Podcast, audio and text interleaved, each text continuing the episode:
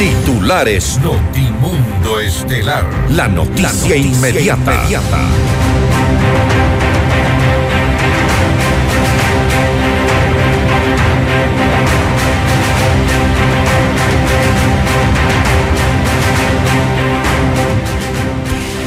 El expresidente Lenín Moreno no descarta venir al país en los próximos días y niega haber eh, pedido asilo en Paraguay tras ser procesado por cohecho en el caso Sinohidro. La fiscal general Diana Salazar aseguró que hay un espíritu de cuerpo en varios eh, procesados por cohecho en el caso Sinohidro. El Partido Social Cristiano apoyará la destitución del presidente Guillermo Lazo solo si se comprueba el delito de omisión, según dijo el asambleísta Esteban Torres. Pachacutic y la izquierda democrática analizan la pertinencia o no de un juicio político contra el presidente Lazo. La Asamblea aprueba reformas al COOTAT en temas de seguridad ciudadana y conservación de la fauna urbana. El ministro de Economía y Finanzas anunció que los gobiernos autónomos descentralizados recibirán un incremento de 174 millones de dólares en su asignación presupuestaria. Las movilizaciones del 8 de marzo no tendrán presencia policial, según anunció el ministro del Interior, Juan Zapata. En la información internacional, las Fuerzas Armadas de Perú acusan a los manifestantes de la muerte de seis militares que se ahogaron en un río. El Congreso pide iniciar una investigación exhaustiva. En Irán arrestan a varios sospechosos de los envenenamientos con gas a niñas de centros educativos femeninos con el auspicio de... Por un Quito digno, municipio de Quito. Si quieres comprar un Volkswagen, ven a la Granados, ven a Equavagen. Mega Kiwi es mucho más. Universidad UTE, juega el resto de tu vida. Cámara de Comercio de Quito, 116 años contigo. Hospital Metropolitano, tu vida es importante para mí. Posgrados de la Universidad Politécnica Salesiana. Inscríbete. Es ahora. Programa de información apto para todo público. FM Mundo 98.1 presenta Notimundo Estelar. Noticias, entrevistas, análisis e información inmediata. Notimundo, la mejor forma de terminar la jornada bien informados. Conducción, Fausto Yepes y María del Carmen Álvarez. Dirección de Noticias, María Fernanda Zavala. Dirección General, Cristian del Alcázar Ponce.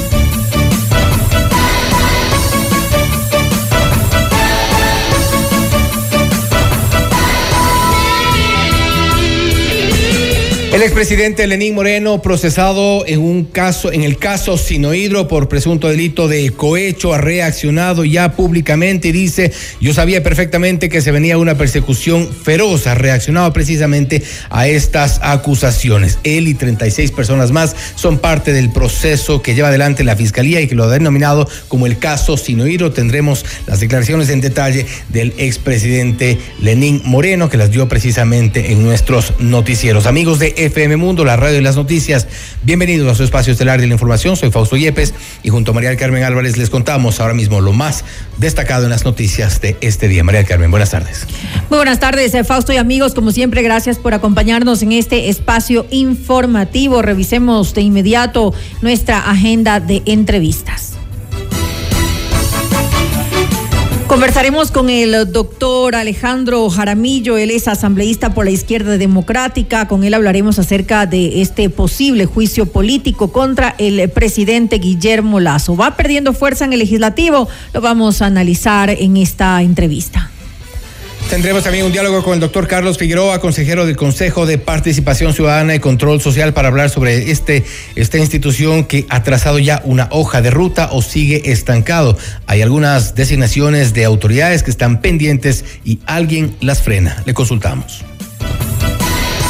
el coronel Mario Pazmiño, exdirector de inteligencia y experto en seguridad, hablaremos acerca de la Guardia Indígena. Guardia Indígena o Fuerzas de Choque, lo revisaremos en esta entrevista.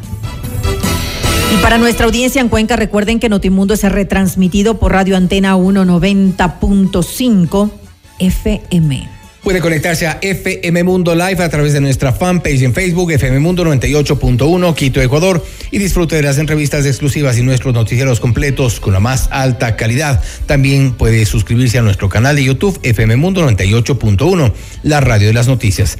Amigos, bienvenidos. Aquí inician las noticias. Le mantenemos al día. Ahora, las noticias.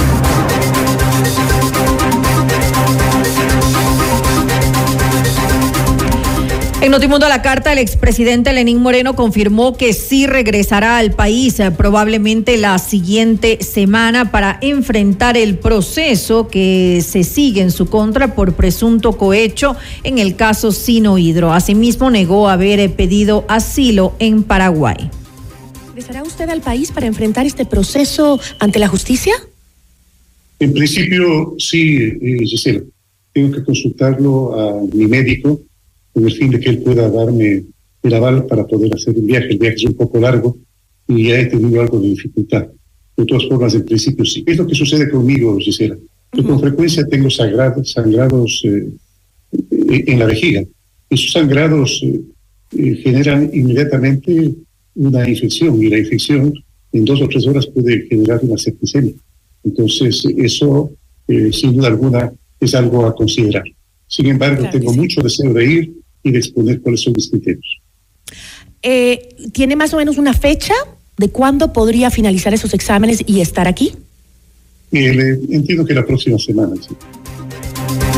Y el expresidente Moreno confirmó que el procedimiento legal en su contra es desproporcionado, pues se trata de una persecución feroz por actuar en contra del correísmo y evitar una dictadura perpetua en el Ecuador. Esto fue lo que dijo. Si es que yo no hubiera tomado la decisión que tomé de terminar con el periodo autoritario y empezar una nueva época para el Ecuador de libertad, de democracia, de institucionalizar, institucionalidad, de libertad de expresión, de cesar completamente las persecuciones a adversarios políticos, del encarcelamiento de adversarios políticos, inclusive los crímenes y la corrupción. Si no lo hubiera hecho, seguramente estaría este momento paseando muy libremente, como lo hacen ellos, en hoteles, en aviones de lujo, en carros de lujo, como lo hacen ellos por Europa y por algunos países de América. Seguramente estaría en esa condición. Yo sabía perfectamente lo que se venía. Yo sabía perfectamente lo que se me venía. No soy una persona inocente, eh, no soy un niño como para no saber exactamente lo que se venía. Yo sabía que se venía una persecución feroz Y aunque Lenín Moreno insistió en que jamás habló con el expresidente Rafael Correa sobre proyectos en sectores estratégicos, recordó que un día eh, le visitó el embajador de China de ese entonces, Kai Runguo, para hablarle sobre el proyecto Coca-Cola Sinclair. Según Moreno, esa fue la única vez que se refirió al tema durante su gestión. Yo nunca, y lo vuelvo a decir, nunca conversé con el presidente Correa de esos proyectos a no ser, a no ser el día que me visitó el embajador de China y me dijo con esas palabras, vicepresidente, podría ser tan gentil en comunicarle al presidente Correa que su, eh, que su planteamiento de financiamiento para el proyecto Coca-Cola ha sido aprobado. Ese momento porque el gobierno estaba a la expectativa de, de recibir la buena noticia. Y es posible que el país también todos estábamos entusiasmados con aquello. Entonces el presidente Correa, se lo transmitía al presidente Correa, el presidente Correa entiendo que inmediatamente dio las disposiciones respectivas, pero no a mí, no a mí. Es por eso que ninguno de ellos puede decir que conversó conmigo acerca del tema. Y un día después de que se formularan cargos por el presunto delito de cohecho en el caso Sinohidro en contra del expresidente Lenín Moreno, su esposa y 37, en total 37 personas, la Fiscalía la fiscal general del Estado, Diana Salazar, emitió un comunicado en el que asegura que desde ciertos sectores que manejan sus propios intereses y agendas, se le acusa de criminalizar a la profesión. Además, recordó que la Fiscalía General del Estado busca la verdad procesal y persigue delitos a través del desarrollo de la investigación penal. La acción penal pública no se desarrolla a partir de rumores, sino sobre la base de documentación, de testimonios y pericias que deben ser valoradas por un juez competente, indicó Salazar, y agregó que ciertos procesados han tratado de engañar a la ciudadanía y manipular a la opinión de sus colegas, invocando un espíritu de cuerpo que podría encubrir actos reñidos con la ley. Vamos con otros eh, temas. El Partido Social Cristiano no ha marcado de la manera que quisiera su oposición al gobierno de Guillermo Lazo y eso les ha pasado factura. Así lo ha manifestado el coordinador de la bancada, Esteban Torres, en Notimundo al Día. Sin embargo, precisó que los procesos deben estar apegados a la ley y que apoyarían la destitución del primer mandatario solo si se comprueba el delito de la omisión. Lo mismo el último episodio de Muerte Cruzada. Nosotros no vimos méritos y dijimos no. Eh, y eso también nos ha sacado una factura terrible electoral porque mucha gente percibe al Partido Social Cristiano todavía como lo que sucedió en la elección del 2021 y no ha logrado o no hemos logrado en la Asamblea, y ahí hago un mea culpa yo, diferenciarnos como oposición a este gobierno como queríamos. Eh, y la percepción del ciudadano, no del que ve noticias o está atento a lo que pasa en la Asamblea, del ciudadano de a pie, es estos señores todavía están cercanos al gobierno. Pero independientemente de eso, como le digo, nosotros hacemos un examen muy justo. No podemos acusarle al presidente de cometer un delito directo de peculado, por ejemplo, o de enriquecimiento ilícito, de concusión o de cohecho. Eso no existe y lo digo sin tapujos y sin problemas. Pero sí en su conducta cuando conoció lo que estaba pasando y no se hizo nada. En Notimundo al Día, Jorge Pinto, asambleísta de Creo, calificó como un show el trabajo de la comisión del caso Encuentro y aseguró que el gobierno continuará colaborando con la justicia para esclarecer los hechos en los que se lo vincula. Y, bueno, definitivamente eh, nos queda esperar. Hay que ver cuál es el informe final que terminan presentando porque eh, no es el mismo informe que se aprueba en, o que se aprobó el día sábado. Ellos eh, sabrán si toman esa, esas mismas causales o las cambian o aumentan otra vez de la traición a la patria, mm, hacen algún, algún tipo de show nuevamente, luego eh, eh, obtienen las 46 firmas que obviamente las tienen y esperar cuál va a ser el pronunciamiento de la Corte Constitucional. Que en la Corte Constitucional sí se hará un análisis más a profundidad, un análisis jurídico eh, y sin duda alguna, el gobierno no puede eh, detenerse a pesar de estos intentos golpistas que se han venido dando durante todo el periodo. Tiene que seguir avanzando y hemos visto que el presidente de la República está precisamente avanzando en acuerdos que le hacen bien al país. Y la asambleísta de Pachacuti, Jessica Castillo, informó que junto a la bancada de izquierda democrática analizan la pertinencia o no de un juicio político contra el presidente Guillermo Lazo, debido a que las causales no son claras.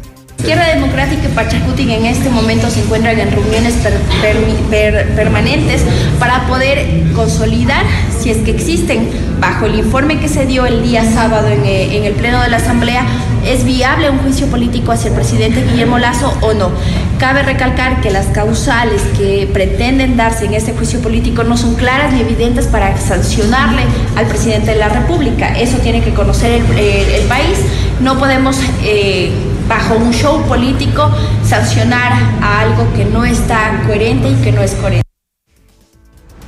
Le mantenemos al Revisamos más información relacionada con este tema. Por su parte, el legislador por la izquierda democrática Alejandro Jaramillo cuestionó el informe presentado por la Comisión Multipartidista que investigó el caso Encuentro y aseguró que esto representó una pérdida de tiempo para el Parlamento. Nos han hecho perder 40 días los correístas y también los del Partido Social Cristiano y esta comisión multipartidista. 40 días para sacar un informe patojo, un informe que no tiene los elementos suficientes cuál es la participación que tiene el presidente de la República con los eh, sectores estratégicos, con las empresas eh, eh, públicas. Eso es lo lamentable. ¿Por qué esto no lo presentaron hace 40 días y dejen de estar amenazando y anunciando esto? Aquí hay que ver, nosotros hicimos y pusimos los votos el día, el día sábado para que el presidente de la República rectifique, que rectifique todo esto, este accionar, este desgobierno que vive nuestra nación, el Ecuador.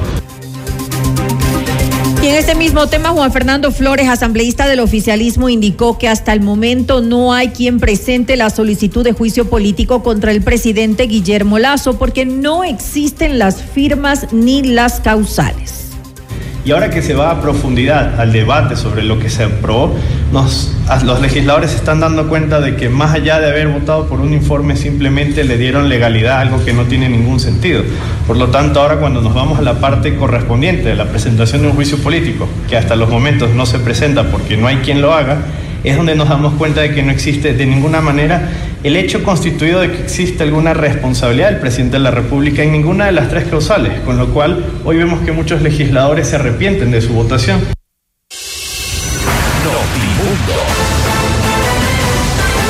Información inmediata.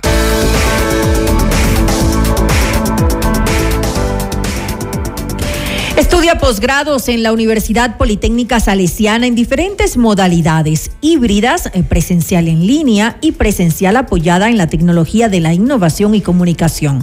Mayor información en www.ups.edu.es o también puedes contactarnos a nuestro WhatsApp 093 966 7574.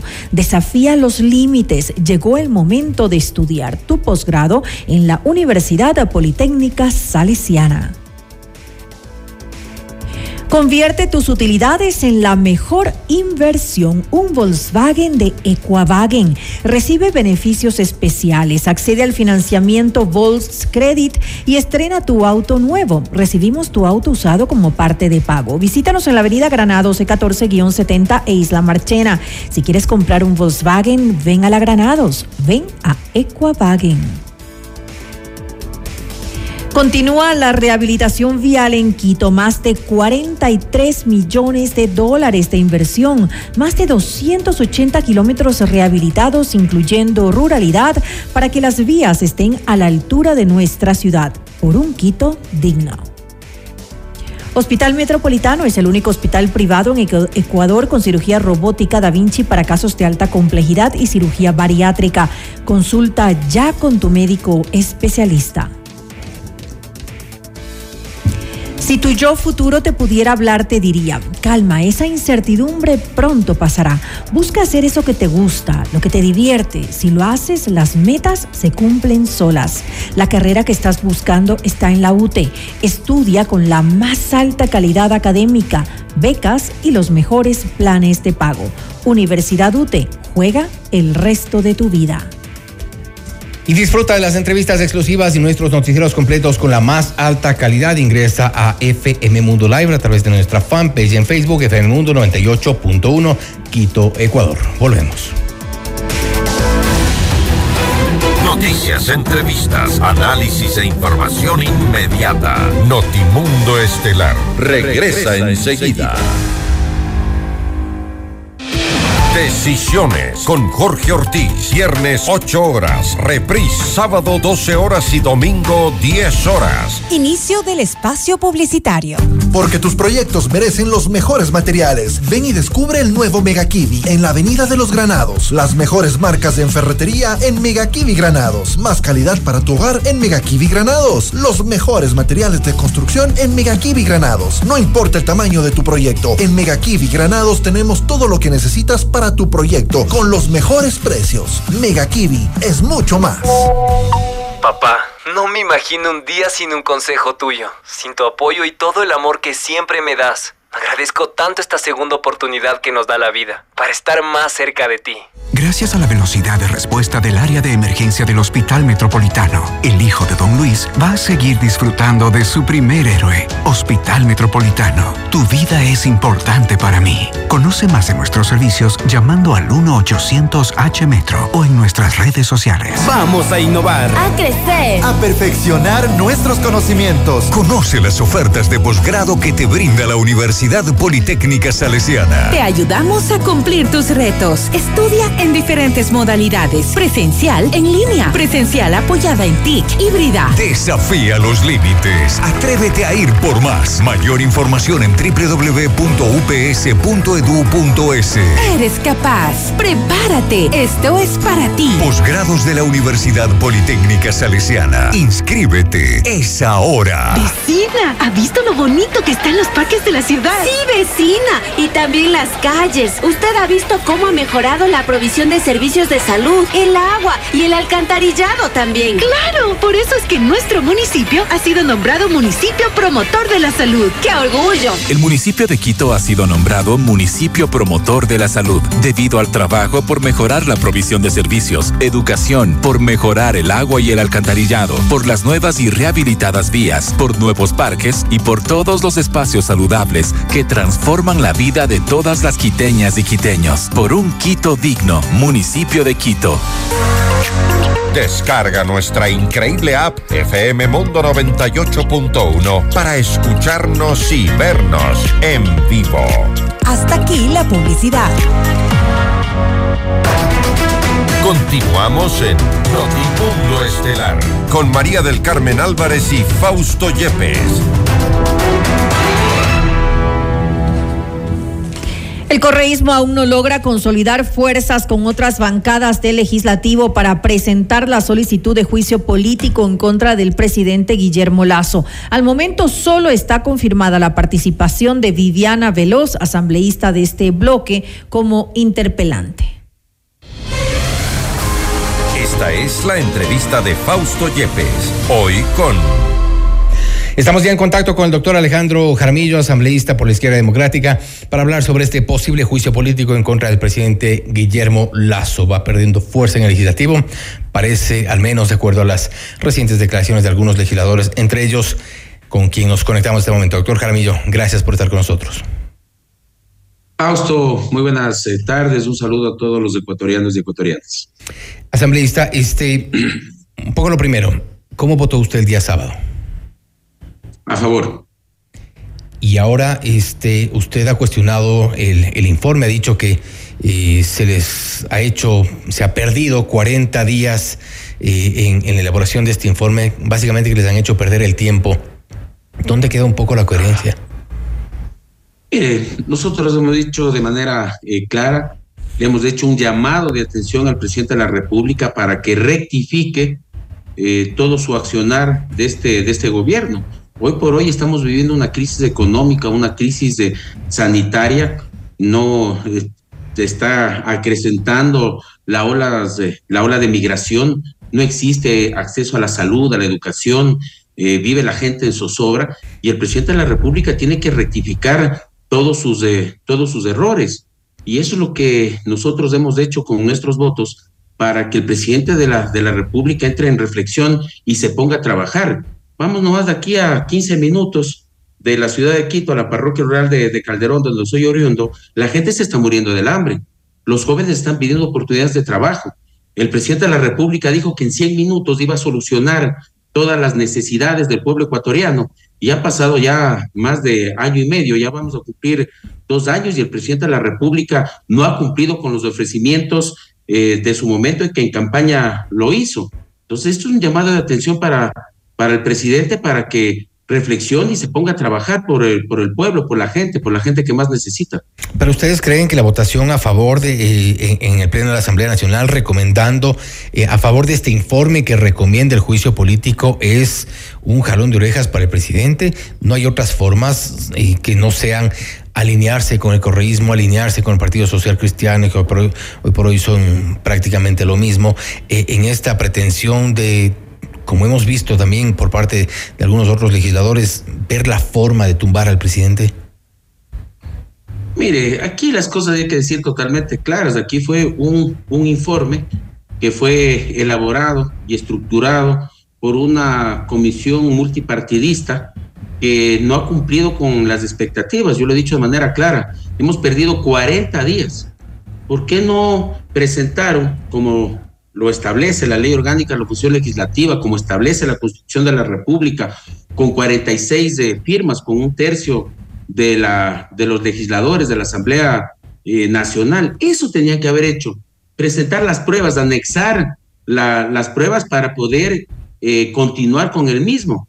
Aquí no hay que venderle humo, aquí no hay ningún eh, juicio político, aquí no se, ha, no se iniciado un juicio, un juicio político, no hay que mentir a la gente.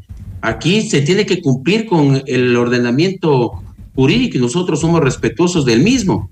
Aquí luego que se presente deberá ser, eh, deberá la unidad técnica legislativa eh, realizar un informe jurídico. Posterior a ello, pasar al Consejo de Administración Legislativa Luego de ello, deberá pasar a la Corte Constitucional para ver si cumple con las eh, formalidades y si existen también esos nexos de, causales entre la participación del presidente de la República con las empresas públicas del sector, de los sectores eh, estratégicos.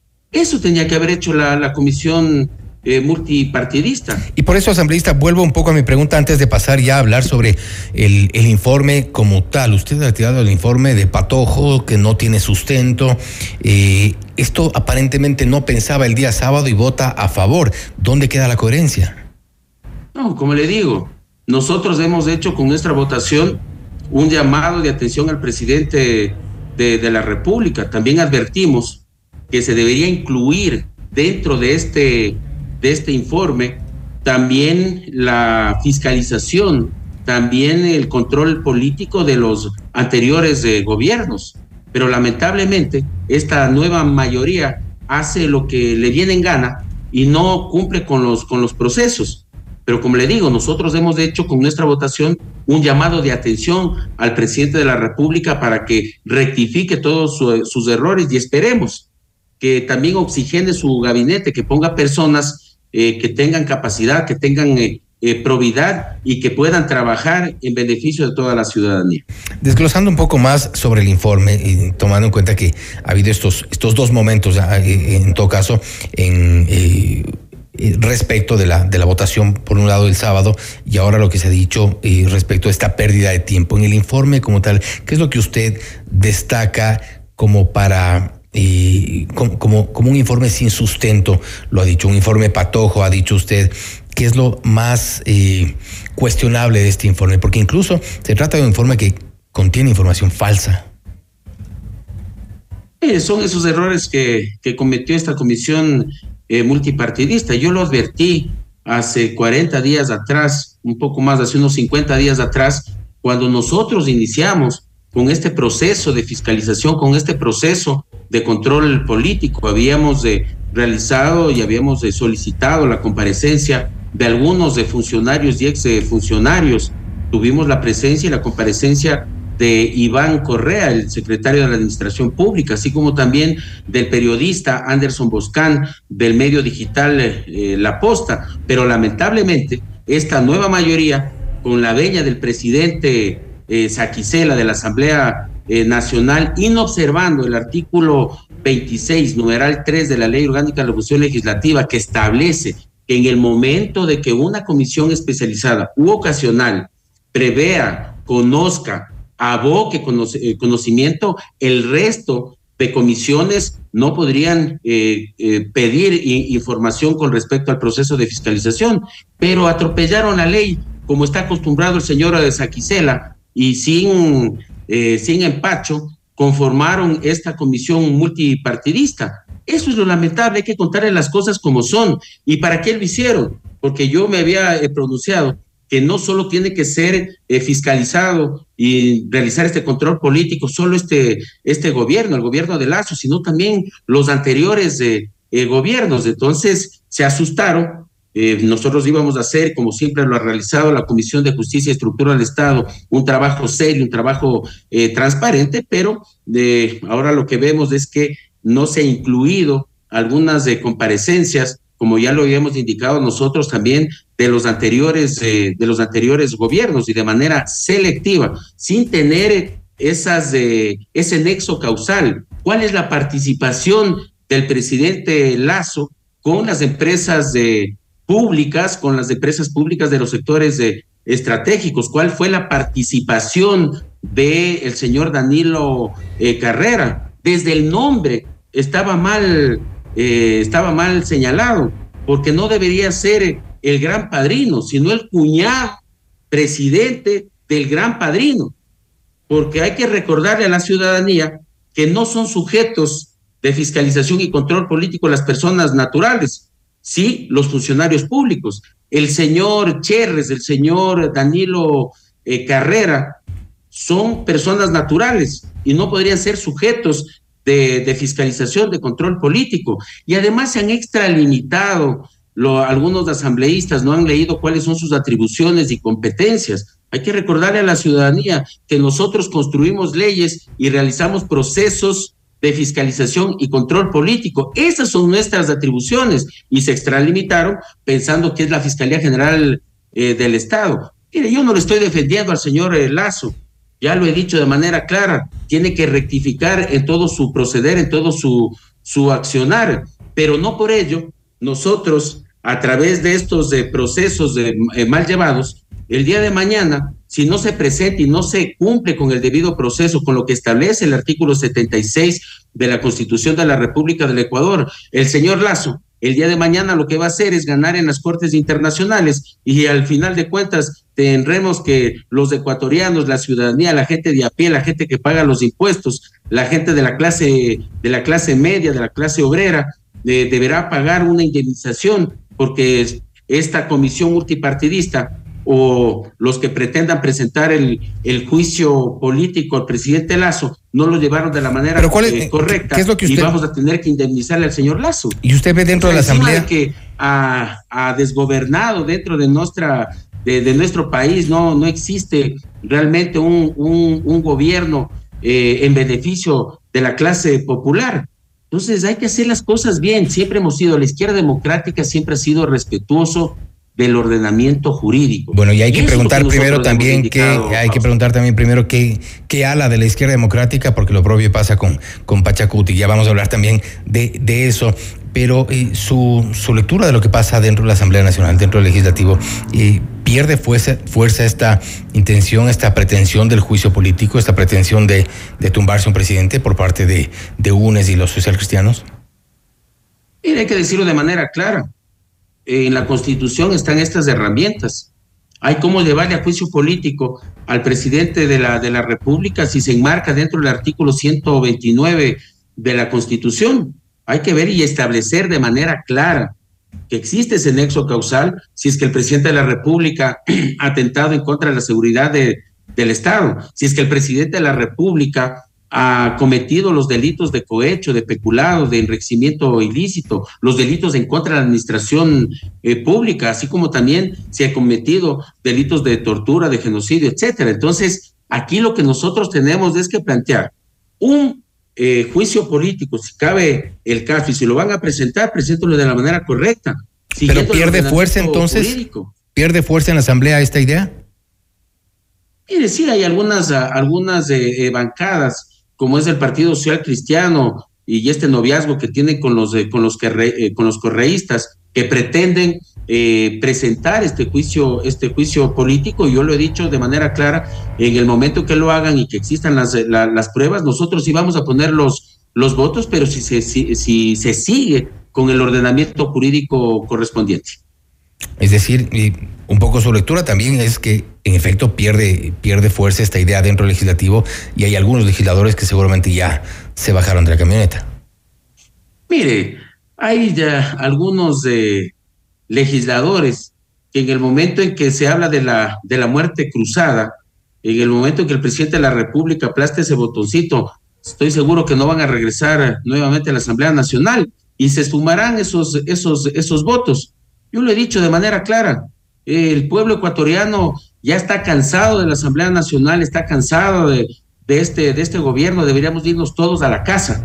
Ya eso es lo que nos está pidiendo eh, la gente, eso es lo que está pidiendo la, la ciudadanía. La falta, más allá de que han existido y se han construido leyes eh, en beneficio, leyes importantes en beneficio de la ciudadanía, no hemos estado a la altura. Realmente hay que hacerme a culpa también nosotros los asambleístas de la Asamblea Nacional. No le hemos cumplido a nuestros eh, mandantes y deberíamos irnos todos a la casa y eso está pidiendo el pueblo ecuatoriano. Así como también este gobierno no ha cumplido con todos sus ofrecimientos de, de sus ofrecimientos de campaña, más aún cuando se dedicó a pagar la deuda, la deuda externa. Desde enero a mayo del año 2022 pagó 2.300 millones de, de dólares, viviendo una crisis económica. El presidente de la República deberá poner en los bolsillos de todos los ecuatorianos, eh, de la clase popular, de la clase media, de los empresarios responsables, de los artesanos, de los ganaderos, a través de créditos con intereses bajos. Presidente, está a tiempo, rectifique todos sus, todos sus errores. La gente ya está cansada de estos usted esperaba que de que hay algunos actores políticos que quieren meterse por la ventana para poder gobernar y volver a la teta. Y eso ya no quiere el pueblo ecuatoriano. Ya asambleísta, quiere la gente. La usted gente esperaba lo que, quiere es de votando trabajo, a favor de este informe, votando el sábado a favor de este informe que ahora cree que es eh, un informe sin sustento, el presidente iba a rectificar. Ese, es- esa era la forma. Está en la obligación, eh, Fausto, de rectificar, está en la, en la obligación de reflexionar todas las cosas que están eh, pasando. Y mira, y no hay que venderle humo, quizá no era la forma, confundiendo a sus mandantes, político, ustedes como eso es asambleístas. diciendo la gente, que ya se ha iniciado un juicio político. Aquí no se ha iniciado ningún juicio político, aquí simplemente lo que se hizo es aprobar un informe que, como yo lo he dicho, no ha cumplido con todas las expectativas que, que se tenía, porque lamentablemente fue de manera sectorial. Solo se quiso ¿Pero para qué irse votó en que sí? contra de este gobierno, cuando también nosotros lo habíamos dicho, debería estar también eh, los funcionarios y los exfuncionarios de los gobiernos de, de, de Moreno y de Correa. ¿De qué sirve destituirle al presidente de la República si estas bandas de- delincuenciales enquistadas en estas empresas públicas de los sectores estratégicos va a continuar? Los mandos medios, ¿qué se ha dicho de todos los gerentes de los gerentes de estas empresas públicas? No se ha dicho absolutamente nada. Y respecto de las acciones faltó. del gobierno, respecto de las dicho. ¿Cuál acciones la del gobierno, estamos de acuerdo. De muchas, hay muchas acciones que el gobierno no ha tomado respecto, principalmente las empresas públicas, de algunos y casos de corrupción que no han sido investigados a, a cabalidad. Hay funcionarios que incluso eh, eh, salieron sin dar ningún tipo de, de explicación. Pero si tan malo era el informe, ¿por qué votó a favor? Yo le digo, porque realmente se tenía que al, al señor presidente eh, que entre en razón. Y era para que rectifique, y tiene que rectificar este tiempo. Mire lo que decía mi abuelita. Mi abuelita siempre ha dicho, más vale tarde que nunca. Pero hágalo, presidente, póngase a trabajar. Ya sálgase de esa, de esa burbuja que vive, que le miente sus asesores. Vaya a territorio, camine por la realidad, váyase aquí nomás a Tucucho, a la Roldosa, váyase al Tejar, váyase a la Amazonía, vea que la gente se está muriendo del hambre. Dedíquese a trabajar. Así también combinarle a todos los compañeros asambleístas. Tenemos que ponernos a trabajar, eh, pensar, pensar en, ese, en ese Ecuador justo, en ese Ecuador eh, equitativo. Estas peleas no nos lleva absolutamente a nada. Ya basta del caos, de, de, llamar, de llamar a la inestabilidad. También este noviazgo que tiene entre Nebot, Correa eh, y ahora también Lazo. Yo siempre he dicho, Lazo, Nebot y Correa es exactamente lo mismo. Parece- quiere ya la gente. parece La gente mucho- es que- la gente lo que nos está pidiendo es eh, que nos pongamos a trabajar. En el caso de los asambleístas, a construir eh, leyes, a fiscalizar todos estos procesos, pero de manera correcta, aplicando las normas. Y al presidente de la República que se ponga, a, que emita políticas públicas en beneficio de la, de la gente. Y parece, parece mucho pedir a nuestra clase política, entiéndase por esto, al gobierno, a los asambleístas, un poco, al menos un poco de coherencia. Asambleísta Jaramillo, gracias nuevamente por haber estado con nosotros.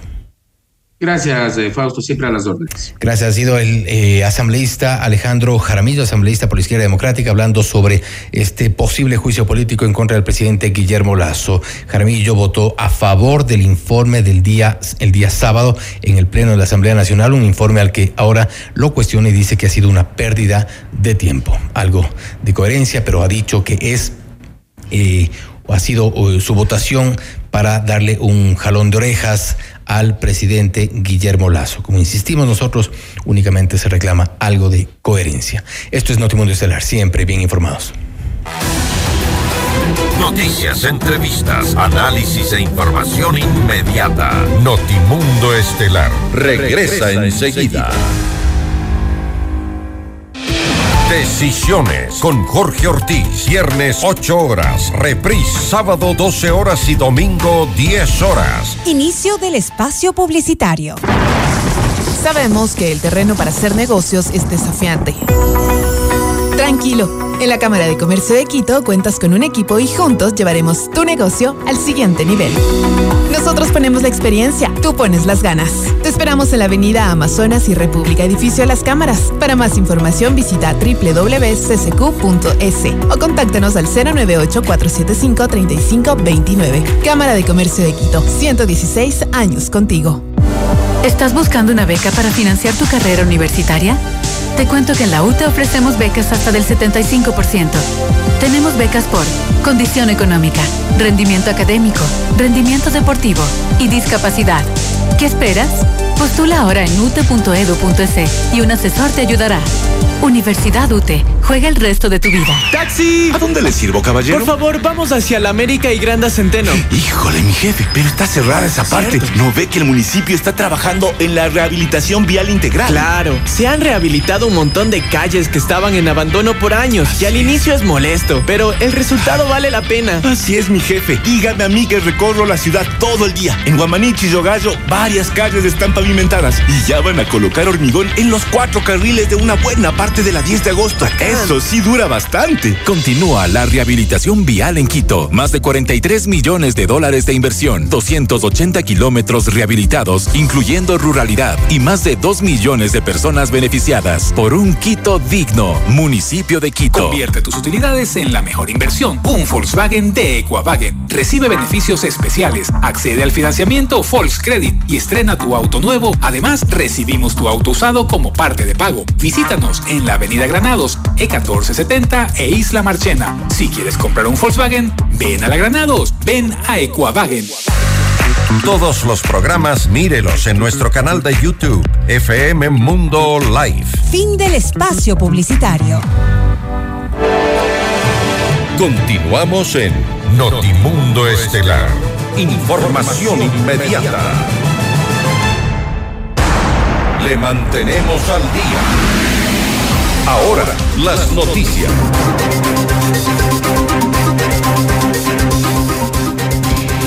La Asamblea aprobó un paquete de reformas al Código de Ordenamiento Territorial, Autonomía y Descentralización COOTAT. Entre los objetivos consta impulsar la protección e incentivo al ciclismo, promoción de la seguridad ciudadana y conservación de la fauna urbana. Los cambios fueron aprobados con 126 votos a favor en la sesión del Pleno.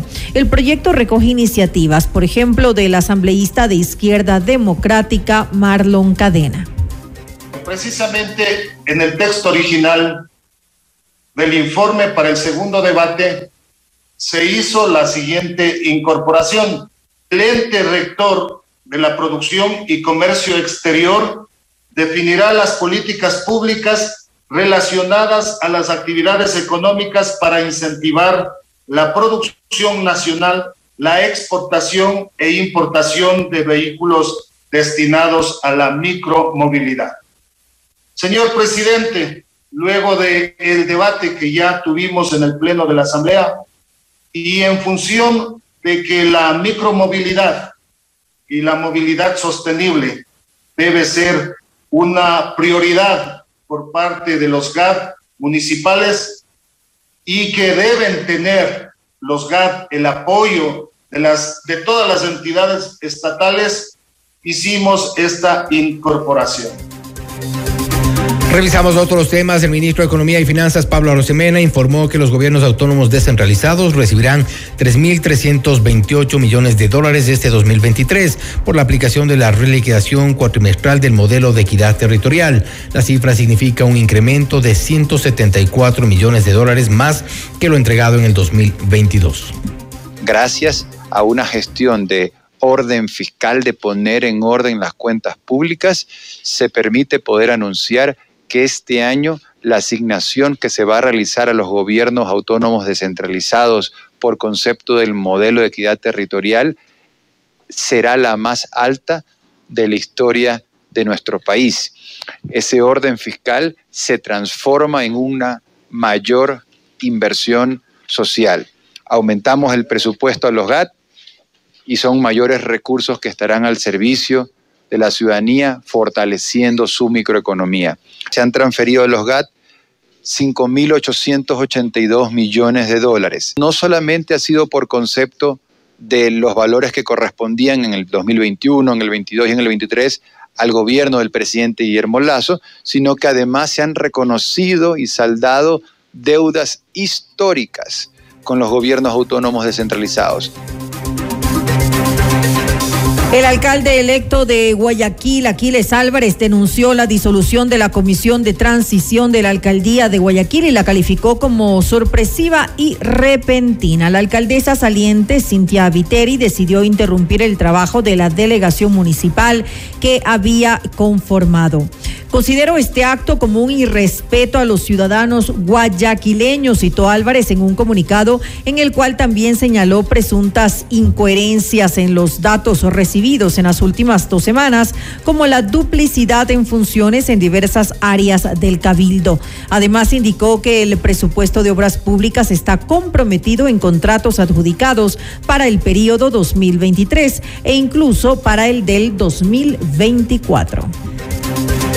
Y atención, dos personas sospechosas del asesinato de un militar en San Lorenzo, provincia de Esmeraldas, fueron detenidos en un operativo conjunto entre las Fuerzas Armadas y la Policía Nacional.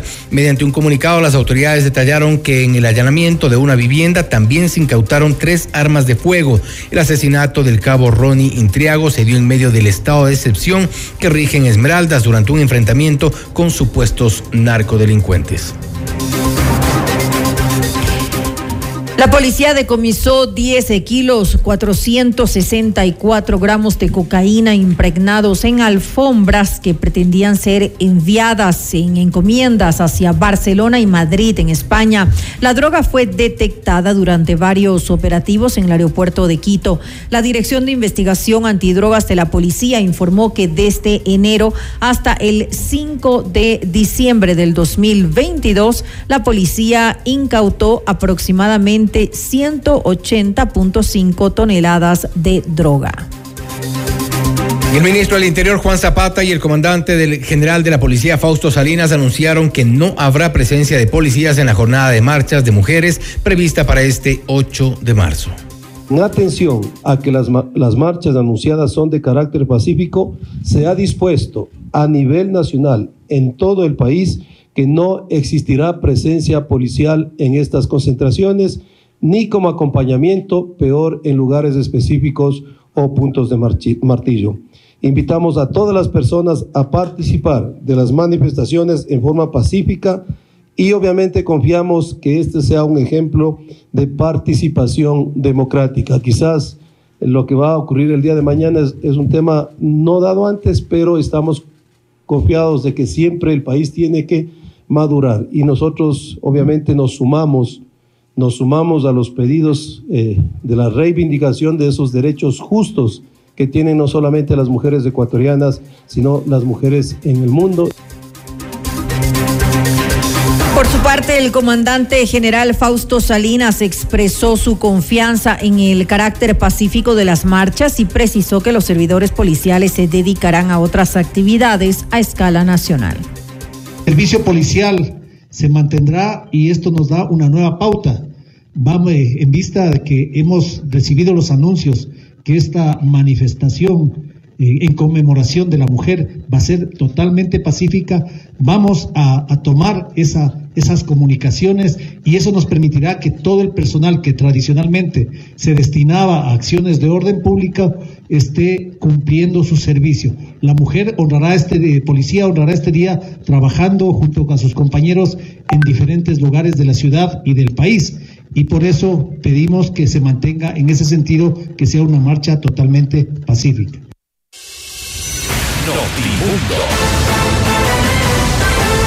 Información inmediata. Estudia posgrados en la Universidad Politécnica Salesiana en diferentes modalidades, híbridas, presencial en línea y presencial apoyada en la tecnología de la innovación y comunicación. Mayor información en www.ups.edu.es o también puedes contactarnos a nuestro WhatsApp 093967574. Desafía los límites. Llegó el momento de estudiar tu posgrado en la Universidad Politécnica Salesiana.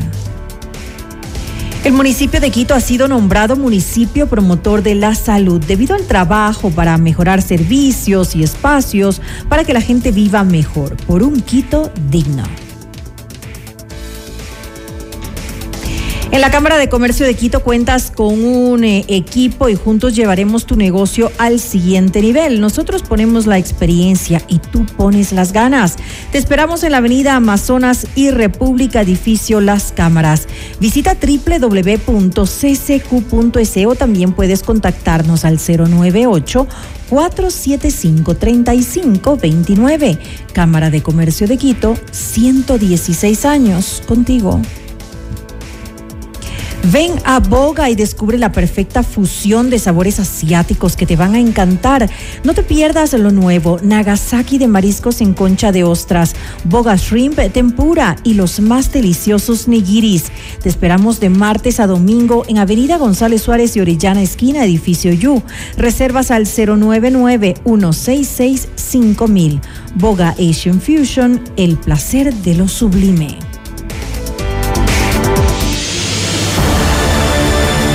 Objetividad y credibilidad. Notimundo Estelar. Con María del Carmen Álvarez y Fausto Yepes. Regresa enseguida. Decisiones con Jorge Ortiz. Viernes 8 horas. Reprise sábado 12 horas y domingo 10 horas. Inicio del espacio publicitario.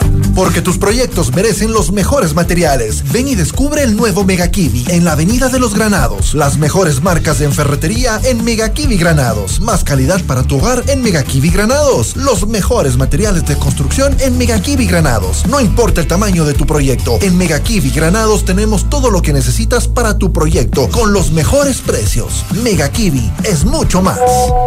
Carlos, en un segundo una noticia cambió por completo nuestras vidas y nos recordó lo importante que eres para nuestra familia. Y es que nada me hace más feliz que verte jugando con los nietos. Gracias a la cirugía con el robot Da Vinci del Hospital Metropolitano, Carlos seguirá disfrutando del amor de su esposa y de toda su familia. Hospital Metropolitano, tu vida es importante para mí. Conoce más de nuestros servicios llamando al 1-800-H-Metro o en nuestras redes sociales. Vamos a innovar. A crecer. A perfeccionar nuestros conocimientos. Conoce las ofertas de posgrado que te brinda la Universidad Politécnica Salesiana. Te ayudamos a cumplir tus retos. Estudia en diferentes modalidades. Presencial, en línea. Presencial apoyada en TIC, híbrida. Desafía los límites. Atrévete a ir por más. Mayor información en www.ups.edu.es. Eres capaz. Prepárate. Esto es para ti. Posgrados de la Universidad Politécnica Salesiana. Inscríbete. Es ahora. En vivo, lo mejor de nuestra programación desde tu teléfono móvil. Descarga nuestra increíble app FM Mundo 98.1. Fin de la publicidad. Continuamos en Notimundo Estelar. Información inmediata.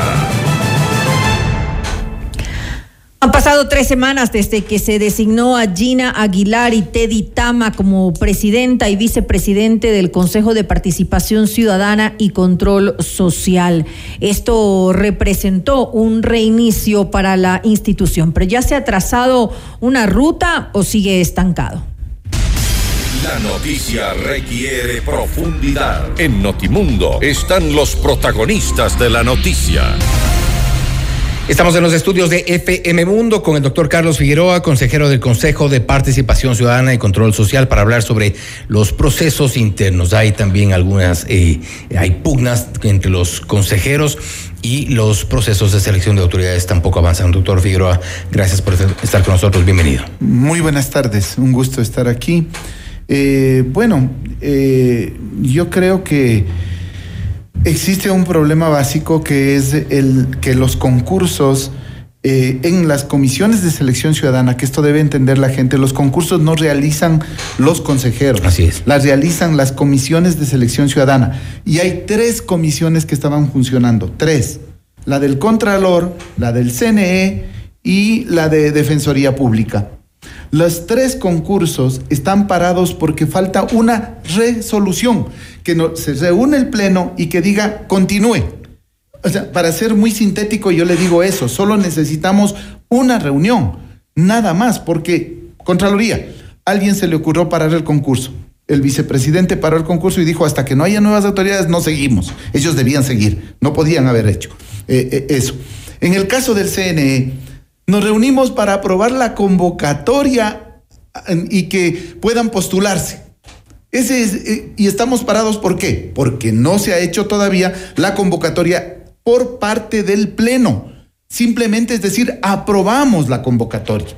Y en el caso de la Defensoría Pública es algo simple, sí ha habido gente que, que ha puesto acciones de, protección, etcétera, pero lo que pasa en ese concurso es que se retrotrae al inicio, tienen que calificar nuevamente y continúa el concurso. Son los tres, pero hay cinco, cinco eh, concursos que están parados. ¿Por qué? Porque todavía no se han podido constituir los equipos técnicos y los equipos técnicos se, eh, se ejecutan con personal de la institución. Pero ¿qué es lo que sucede? Han desconstituido porque han sacado hasta el viernes pasado, que yo supe, 73 personas. Entonces los equipos técnicos se quedan incompletos y no pueden iniciar el proceso. Eso es lo que está sucediendo y eso es lo que nosotros estamos reclamando, Alan Molestina y yo, y a veces también eh, Mónica Moreira, nosotros reclamamos que se dé inicio, que no traben más. Porque nos dicen, ah, es que hay unas acciones de protección, ah, es que el, el juez de la sala multicompetente de Santo Domingo determinó esto. Ninguna de esas cosas, de, de, esas acciones, determinan de que nosotros vayamos a parar. Ninguna nos topa a nosotros, pero sin embargo, hay yo creo que um, una acción de desconocimiento por parte de algunos consejeros que no permiten que esto continúe. Hay una mayoría del Consejo de Participación Ciudadana y Control Social que está operando internamente para frenar estos procesos. Bueno, hasta este momento, eh, cuando yo... Propuse, la evidencia parece estar por ahí. La evidencia está ahí, ¿no? O sea, cuando yo propuse una moción, eh, primero me dijeron que no habían tenido tiempo, tuvieron 48 horas, tenían el documento en sus manos y algunas de ellas incluso muy, con mucho tiempo más de antelación, co eh, como por ejemplo la misma presidenta, uh -huh. ya estaba algún tiempo ahí eh, dicen, no, es que no pudimos revisar porque estaba extenso. Y después me dicen que mi moción era demasiado extensa. Mi moción simplemente destrababa los tres concursos y, y nada más. Eso era. Entonces, y hasta el día de hoy, ¿cuántos días decurren?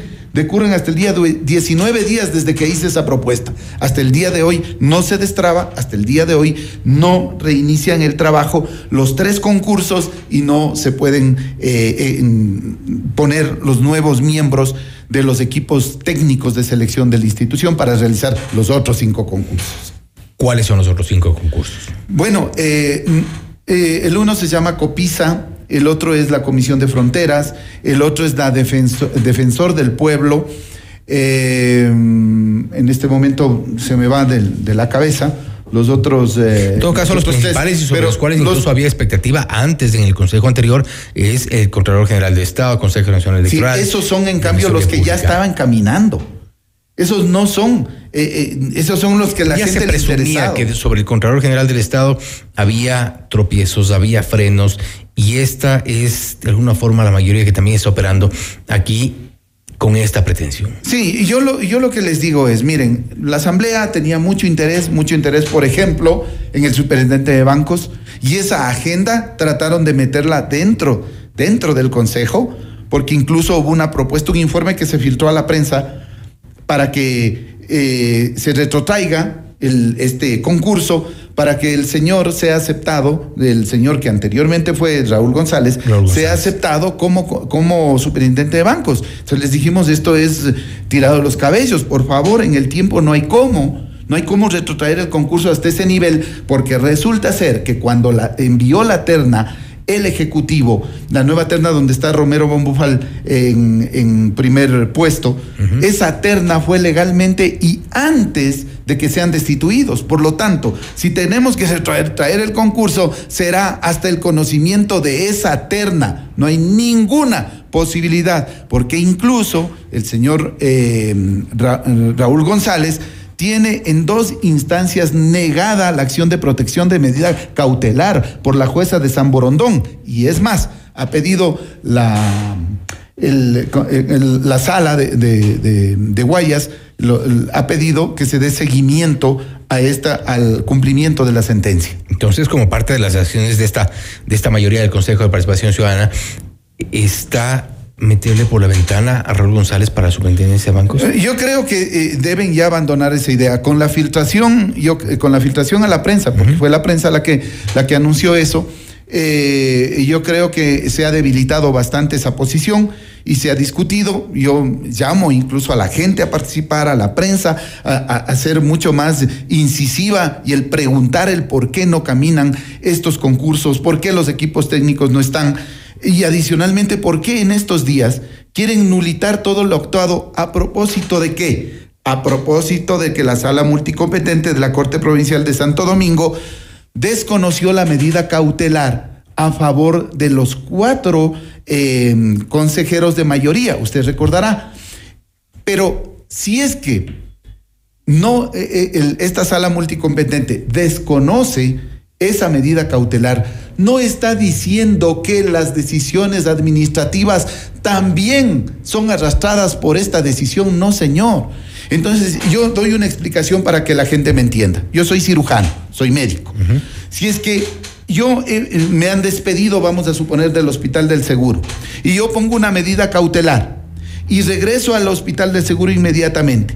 Y en esos días yo opero a pacientes, ¿sí? A- atiendo pacientes y opero, hago cirugías. Re- resulta ser que apela el IES y le da la razón el juez en una segunda instancia y dice, no, usted sí no se ha vulnerado los derechos, pero usted tiene que salir. Y todo lo que yo hice durante esos días ya no puede retrotraerse, yo operé. O sea, claro que es una, un ejemplo un tanto burdo, pero es para que la gente entienda que todo lo que se hizo en ese periodo es válido. ¿No es parte de alguna eh, estrategia por eh, de algún grupo político para mantener las cosas como están, tomando en cuenta principalmente este pendiente, el Contralor General del Estado? Es un cargo sobre el cual están los ojos, ya que decirlo con sus eh, letras, eh, del correísmo, por ejemplo. Mi- mire, yo estoy muy claro. El día que nos posesionamos, su- subieron a dos de los consejeros, consejeras, subieron a las oficinas del- de la asamblea para hacerles firmar la autoconvocatoria, imagínense. Ese mismo día, el día que nos posicionamos. Y después estuvieron haciendo lobby algunos de, est- de estos personajes para poner a las autoridades que ellos querían. Y sí, ellos hicieron lobby ahí y lograron hacer esa mayoría. Pero yo he ido conversando de a poco, por, lo, por ejemplo, con la, con la presidenta para decirle, mire, lo importante de esto es que respondamos a lo que quiere la ciudadanía. Ahora, mire, no es extraño ni tampoco es un secreto que dos de esas personas responden o fueron eh, del correísmo. O sea, sabemos perfectamente. La otra persona estuvo apoyada, el vicepresidente estuvo apoyado por el Partido Social Cristiano. Yo no estoy mintiendo ni me estoy inventando. Y además, quien ha- hacía lobby por eh, Teddy Tama era el diputado Muentes. Y me lo dijo a mí porque yo estuve en la asamblea el día que me lo dijo de frente. Mire, por acción, por cuestiones de la vida, yo fui a la oficina de Fernando Villavicencio. Estaba diciéndole, mira, voy a hacer un oficio con tu abogado porque no nos han posesionado. Y justo ese momento entra Muentes y entra eh, el eh, Virgilio Saquicela, el presidente. ¿sí? Y en broma le dice, Fernando, mira, aquí está el, el nuevo presidente del Consejo de Participación. Y entonces me regresa a ver eh, el señor Muentes, que no lo conocía, y me dice, ah, dice, eso está de conversar porque nosotros estamos apoyando a Teddy Tama. Eso fue lo único que conversamos, que hablamos, ni nada más. Y lo otro fue que eh, por fin se dio el, hecho de que nosotros podamos posesionarnos. Entonces, ahí se estaba trabajando. Y también trabajó por la, vicepresidenta, la presidenta dice que representa a las mujeres, al feminismo, pero quien hizo el lobby por ella fue precisamente un asambleísta de la izquierda democrática de, de la provincia del Oro. Entonces, sabemos perfectamente que se cobijó ahí, ahí se, se dio la mayoría. Así es que yo no, no, no, estoy juzgando ni nada por el estilo, pero eso es ciudadano. O sea, eso no debía haberse cocinado en la Asamblea. Y en la Asamblea, hasta el día de hoy, claro, ellos quieren reconocerle como eh, superintendente de bancos al señor Raúl González. Esa es la verdad. En las condiciones en las que están avanzando en este trabajo de corto tiempo, que seguramente. Eh, Nos quedan solo 67. Exactamente. En este corto tiempo de funciones, ¿y ¿usted cree que realmente este Consejo de Participación Ciudadana trascienda o pasarán en estos, eh, en estos conflictos sin pena ni gloria? Mire. Yo, eh, afortunadamente, pudimos hacer en dos días la, cuestión del Consejo de la Judicatura. Y usted sabe que perfectamente que incluso yo mismo lo propuse porque era la persona que en mejores condiciones estaba. Sí, era el, el que mejor carpeta tenía y el que mejor exposición hizo. Y tratamos de averiguar si eran personas que merecían ese, ese, ese, ese, puesto, lo único que pudimos hacer, pero teníamos y están tranquilos con lo... No, nosotros estamos tranquilos porque cumplimos con, con lo que teníamos que hacer. Lo que estoy intranquilo es porque esto no logra desentrabarse. O sea, comisiones de selección ciudadana funcionando y llevando adelante los tres concursos fundamentales y que los equipos también se logren constituir. Sería espectacular, pero veo que es difícil, pero por lo menos en el caso de las comisiones de selección ciudadana se pueden, si el día de mañana tratamos el tema, el día de mañana pueden activarse y reiniciar los concursos.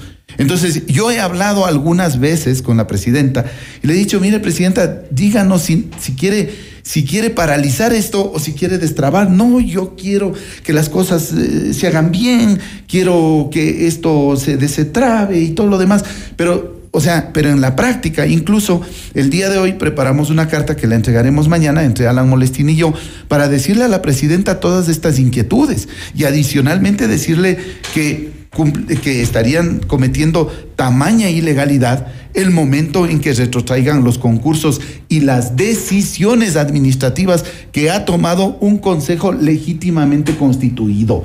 Porque el, porque si no estaban legítimamente constituidos, no les hubiesen destituido a través de la Corte Constitucional. En ese momento dejaron de ser autoridad. En ese momento sabiendo cómo funcionan las, las, cosas puertas adentro, y no cree que finalmente la, la encomienda que tienen un grupo de, de, consejeros es precisamente trabar esto y pasar estos próximos 60 días en estas discusiones. Seguramente no vamos a tener control. Sí, por ejemplo, yo, yo veía que, que eh, la presidenta quería recibirles a los nuevos consejeros. Yo, yo, yo, eh, yo me pregunto, ¿para qué les quiero recibir a los nuevos consejeros? Eh, todavía faltan 67 días, tal vez está bien si es que les recibo tres, cuatro días antes y les digo, miren, aquí está eh, el consejo, etcétera. Pero no, ¿para qué les recibo en este momento? Para decirles, miren, todos estos concursos están trabados, todos los equipos técnicos no están funcionando.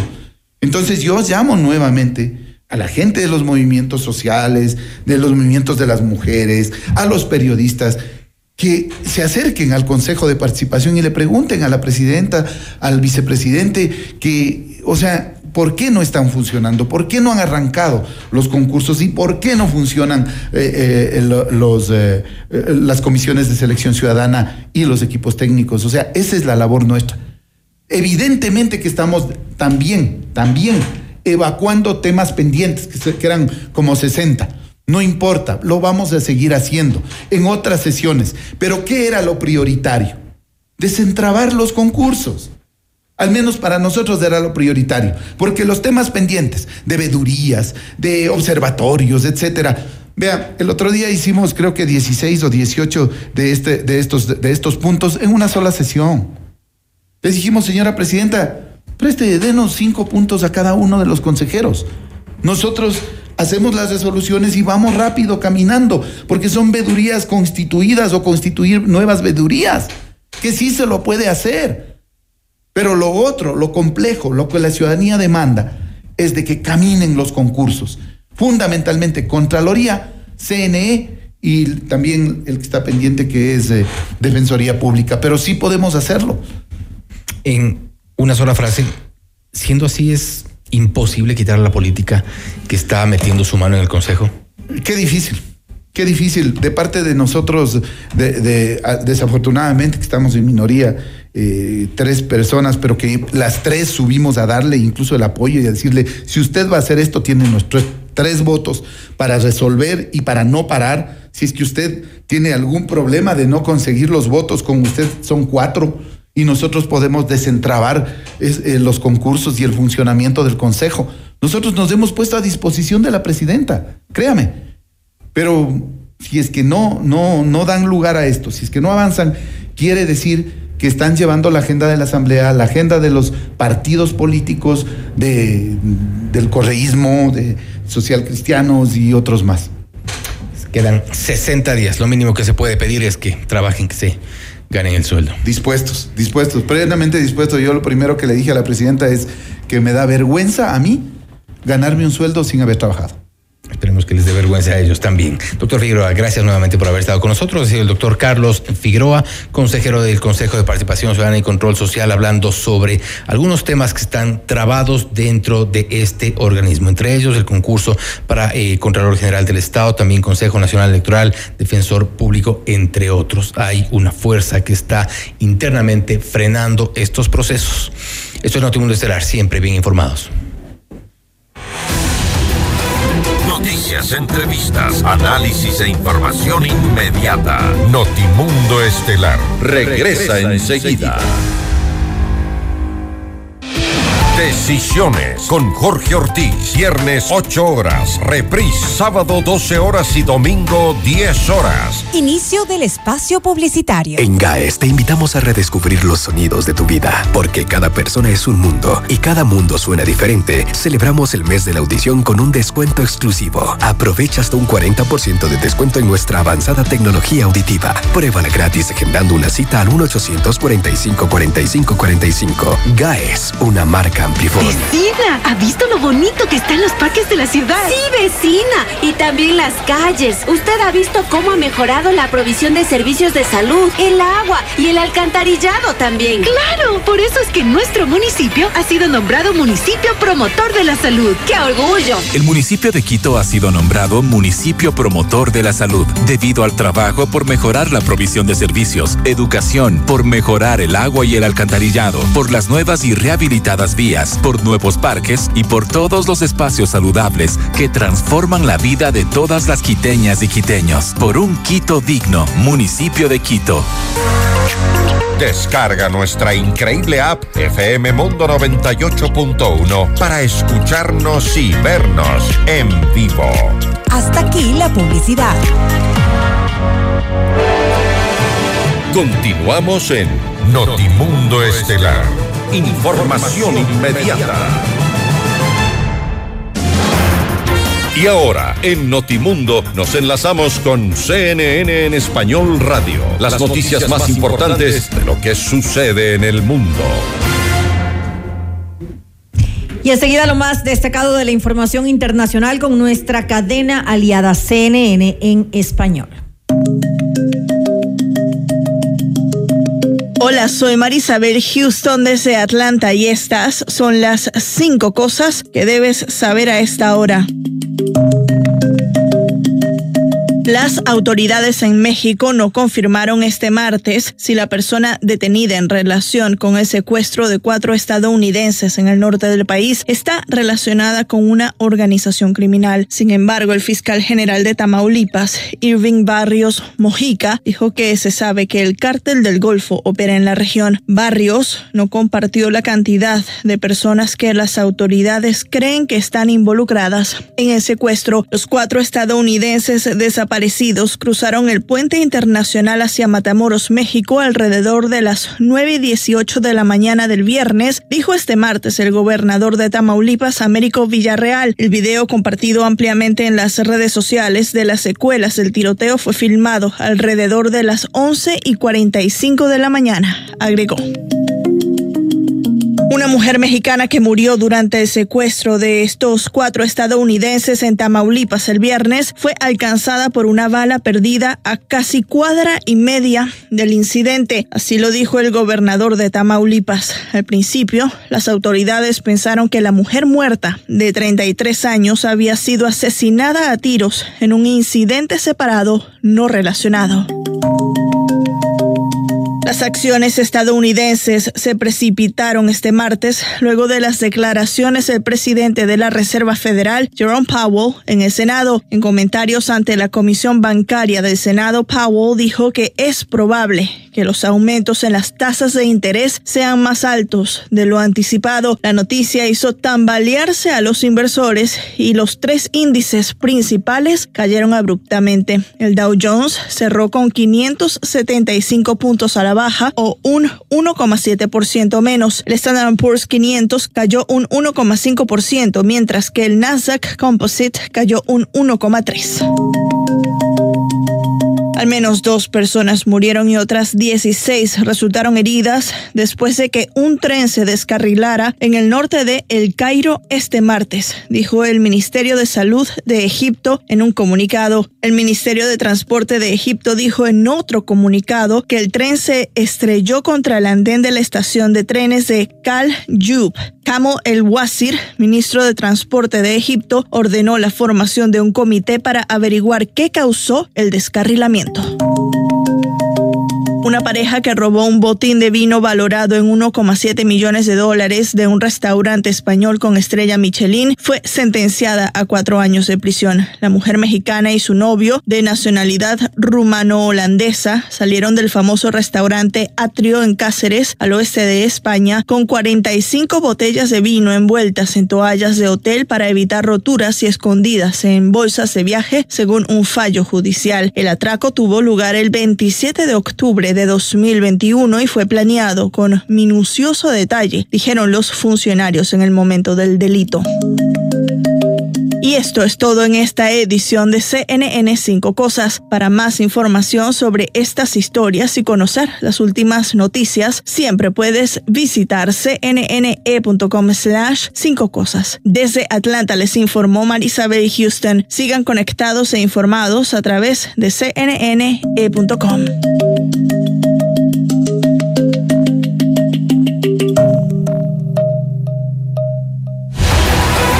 Noticias, entrevistas, análisis e información inmediata. Notimundo Estelar regresa, enseguida.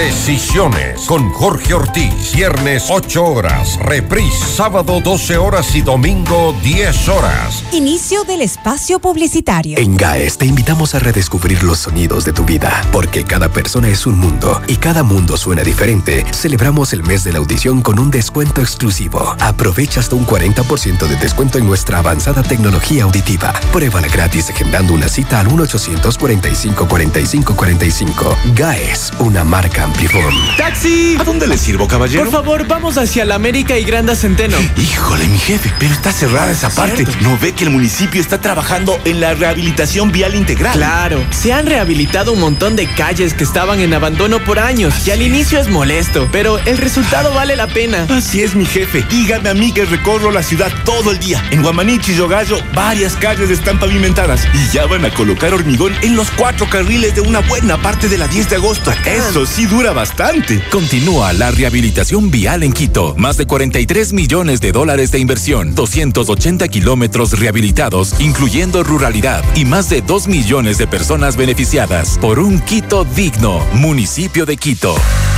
Todos los programas mírelos en nuestro canal de YouTube, FM Mundo Live. Fin del espacio publicitario. Continuamos en Notimundo Estelar. Información inmediata. ¿Cuál es el objetivo de la Guardia Indígena? Lo vamos a conversar enseguida con el coronel Mario Pazmiño. Vamos más allá de la noticia. Notimundo Estelar en FM Mundo con María del Carmen Álvarez. Y así es, ya nos acompaña a esta hora el coronel Mario Pazmiño, exdirector de inteligencia y experto en seguridad. Coronel eh, Pazmiño, muy buenas noches y gracias por acompañarnos. Le saluda María del Carmen Álvarez. Muy buenas noches, mil disculpas primero por la demora una situación de tráfico, pero estamos aquí presentes. Muchísimas gracias por la gentil invitación. Gracias a usted por estar junto a nosotros. Eh, Coronel Pazmiño, eh, la Guardia pues indígena ha sido eh, reconocida como una eh, reivindicación de los pueblos y, y, nacionalidades indígenas a la autodeterminación, a la autogobernanza, supuestamente para proteger sus territorios, sus comunidades, la naturaleza, los territorios ancestrales. Eh, sin embargo, ¿usted considera que el, el verdadero objetivo podría ser otro? ¿Cuál sería esto?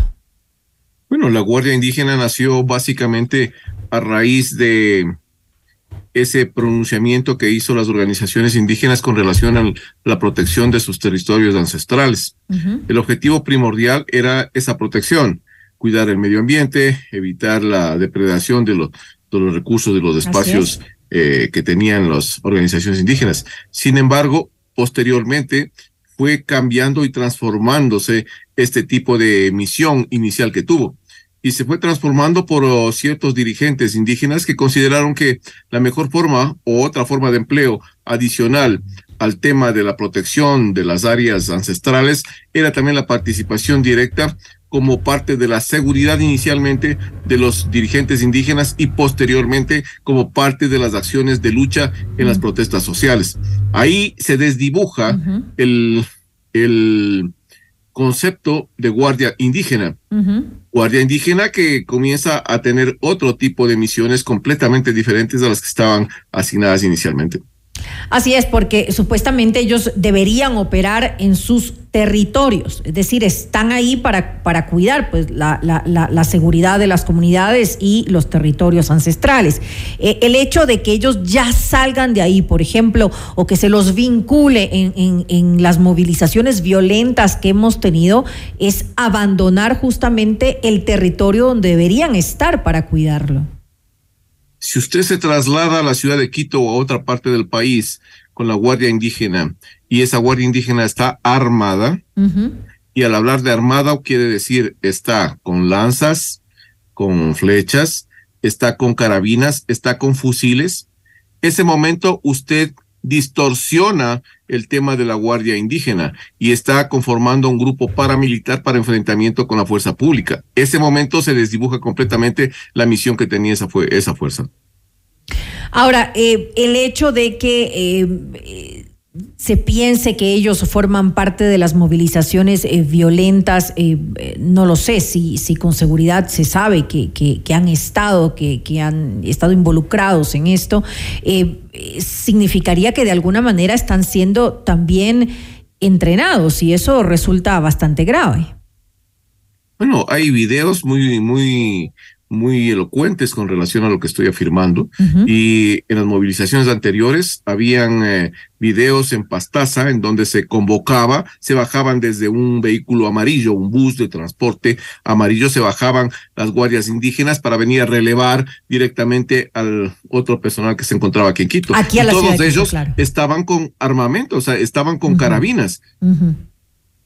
Claro, ya estaban eh, eh, cumpliendo más bien un papel de de, de, de, otro, de otra índole, podría llamarse sí. como una guerrilla urbana, usted lo había mencionado incluso este, se, este término. Se está ahí transformando como una fuerza de choque, uh -huh. una fuerza de choque armada, y esa fuerza de choque armada es, no es otra cosa que un, un proceso de, de guerrilla urbana o de sedición uh -huh. urbana porque los únicos que están autorizados a hacer el uso de la fuerza es la fuerza pública uh -huh. y si es que existe otro grupo que está armado y está en un conflicto interno generando eh, desestabilización, pues es un elemento que está en oposición al gobierno y por lo tanto ese elemento va a ser rechazado por la fuerza pública.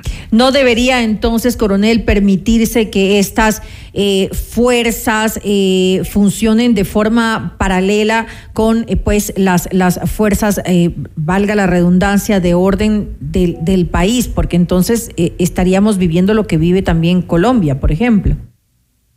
Completamente de acuerdo. La, eh, los ciudadanos, el Estado le entrega la responsabilidad del uso progresivo de las armas o las armas, le entrega a la fuerza pública. El Estado le entrega esa responsabilidad y esa misión que está amparada en la Constitución. Aquí ninguna constitución, ningún estamento gubernamental le ha entregado la potestad para que la Guardia Indígena utilice armas y pueda pues tratar de imponer su criterio dentro de un proceso de manifestación o desestabilización. Por lo tanto, pues eso está completamente negado. Por otro lado, yo sí creo que es importante el empleo correcto de esta Guardia Indígena. ¿Hacia dónde me voy? Por ejemplo, al momento hay un sinnúmero de acciones de minería ilegal, de depredación del medio ambiente, de tala de bosques. Así es. Y de incursiones de grupos armados, incursiones de grupos de, narcotráfico en ciertas eh, jurisdicciones. Ahí esa guardia indígena cumple un papel importante. ¿Cuál es el papel? ¿Enfrentarse con nosotros? No. El papel ahí es ubicarlos y una vez que están ubicados, reportar inmediatamente a las autoridades para que las autoridades vayan y procedan, pues, a capturar a esas personas. ¿Pero están cumpliendo con esto? En algunos casos creo que lo han hecho, en otros casos han tomado la justicia pues como comunidad indígena y ahí comenzamos nuevamente otro proceso de distorsión.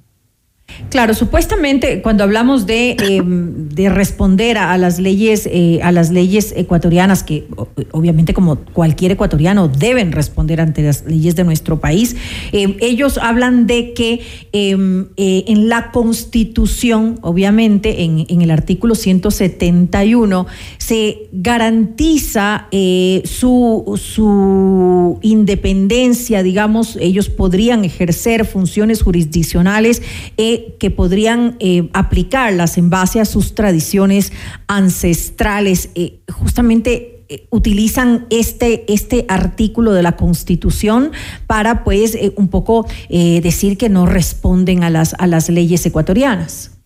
A ver, lo que pasa es que a veces se interpretan mal las leyes por parte de las organizaciones indígenas. Si bien es cierto, dice eso el artículo de la Constitución, pero en ningún momento le dice que en ese artículo que esas fuerzas esas fuerzas de seguridad o de guardia indígena puedan ir a causar caos, conmoción, saqueos en otras partes del país. Eso no dice ninguna parte de, de, la Constitución. Así es. Para si es así, entonces que nos indiquen en qué parte dicen.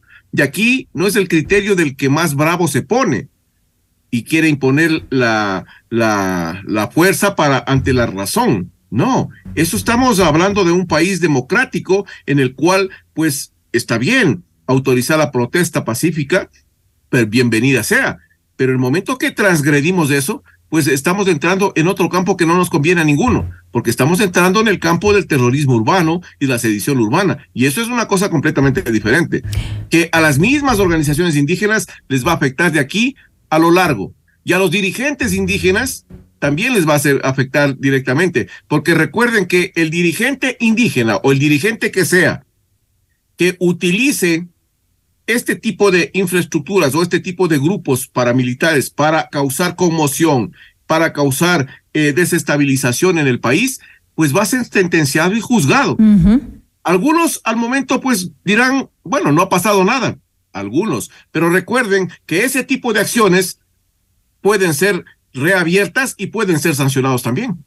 Incluso hay que tomar en cuenta, ya que estábamos hablando del artículo de la Constitución que está clarísimo, dice dentro de su ámbito territorial. Es decir, usted, lo decía hace un momento, eh, eh, ellos no pueden salir a, una movilización eh, peor con, con armas en, en, otro territorio, en la ciudad de Quito específicamente, que vienen y con, y con actitudes violentas, lastimosamente han venido a, causar temor en la ciudadanía.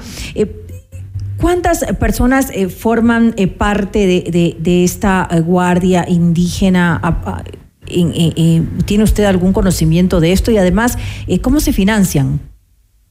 Bueno, más o menos hay un estimado, no podemos decirlo con precisión, pero estamos hablando de aproximadamente unas 500 personas que pertenecen a esta guardia indígena y que están distribuidas a nivel de, de las diferentes organizaciones indígenas. En algunos más puede variar este, este, este rubro, pero eh, más o menos estimamos unos 500 personas.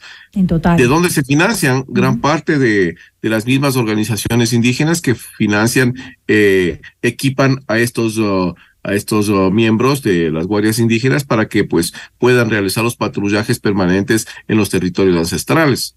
Eh, la misma comunidad les facilita los recursos para que puedan hacerlo. ¿Usted considera que podrían estar siendo eh, eh, específicamente entrenados eh, para formar parte de, de, de, las movilizaciones? Yo creo que yo me voy a las cosas prácticas y a lo que hemos visto y observado.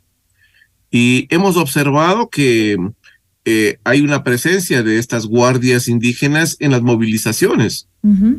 No solo en la anterior del 2021, en la del 2019, en las del 2022 han habido la presencia activa de este tipo de organizaciones. Entonces yo creo que eh, se prevén nuevas movilizaciones, van a estar presentes nuevamente, pero recuerdo y hago el análisis en ese sentido.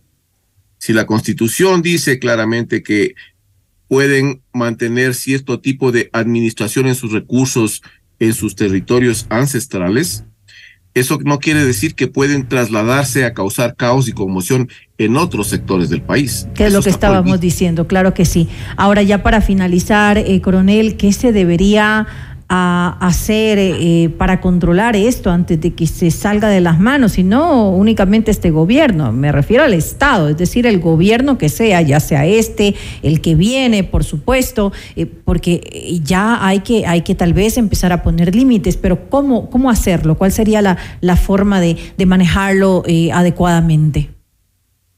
Yo recuerdo, y no es que sea un defensor del señor Correa, pero yo recuerdo que la estrategia que utilizó él fue la que dio excelente resultado. ¿Qué es lo que hizo él? No les permitió salir de sus comunidades uh -huh. y fue a causarles problemas en las comunidades. Y todo bus o toda camioneta o transporte o camión que iba a ser utilizado, pues inmediatamente era reportado uh -huh. y tenían infracciones sumamente elevadas con relación a los desplazamientos en carretera. Esas cosas deberían aplicarse también en el resto de pero Rafael Correa lo hizo así. Y vea usted si tuvieron éxito las organizaciones indígenas. Él reprimió con fuerza Así a la es. organización indígena.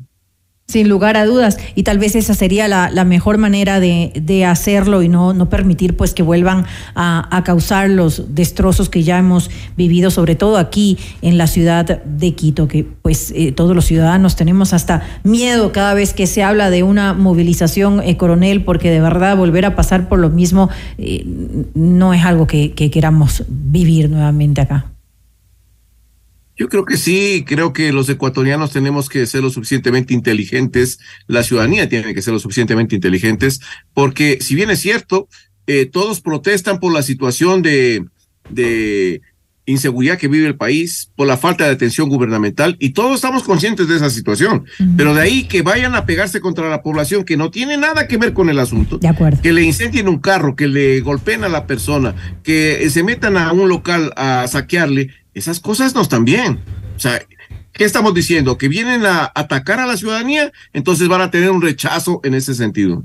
Entonces esperamos que las autoridades eh, tomen las acciones necesarias. Ya usted nos daba un ejemplo de lo que hizo el expresidente Rafael Correa. Tal vez esa sería la, mejor manera de, de manejar esta situación. Le quiero agradecer al coronel Mario Pazmiño, exdirector de inteligencia y experto en seguridad, por habernos acompañado en este espacio. Muchísimas gracias a usted. Buenas noches. Gracias. Buenas noches.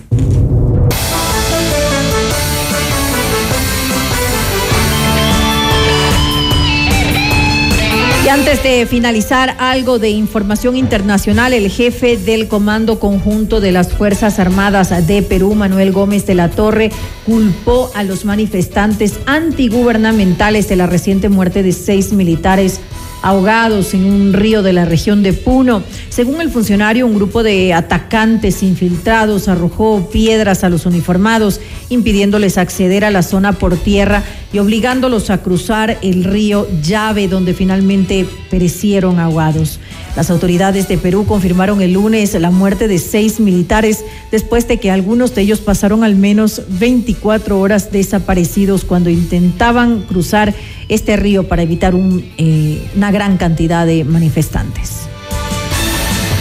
Y este martes las autoridades iraníes arrestaron a varias personas por sus supuestos vínculos en los envenenamientos con gas a cerca de 5 mil niñas de 230 centros educativos femeninos. El viceministro del Interior, Majid Mihamani, indicó que las aprehensiones se llevaron a cabo en cinco provincias, aunque no detalló el número total de las personas que están a las órdenes de las autoridades. Lo, único que se conoce es que tres de ellas cuentan ya con antecedentes penales. Hasta aquí las noticias de Notimundo Estelar. Volvemos mañana con más información, entrevistas y reacciones. Gracias y que tengan una muy buena noche.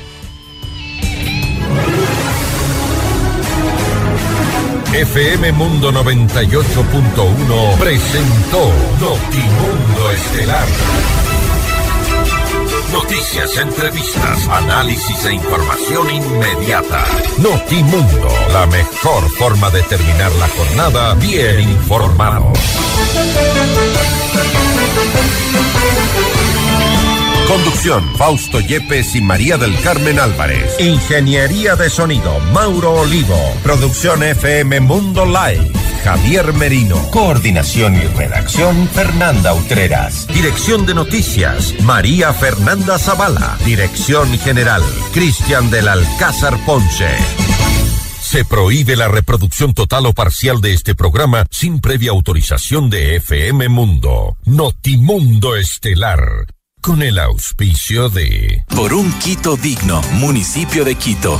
Si quieres comprar un Volkswagen, ven a la Granados, ven a Equavagen. Mega Kiwi es mucho más. Universidad UTE, juega el resto de tu vida. Cámara de Comercio de Quito, 116 años contigo. Hospital Metropolitano, tu vida es importante para mí. Posgrados de la Universidad Politécnica Salesiana. Inscríbete. Es ahora.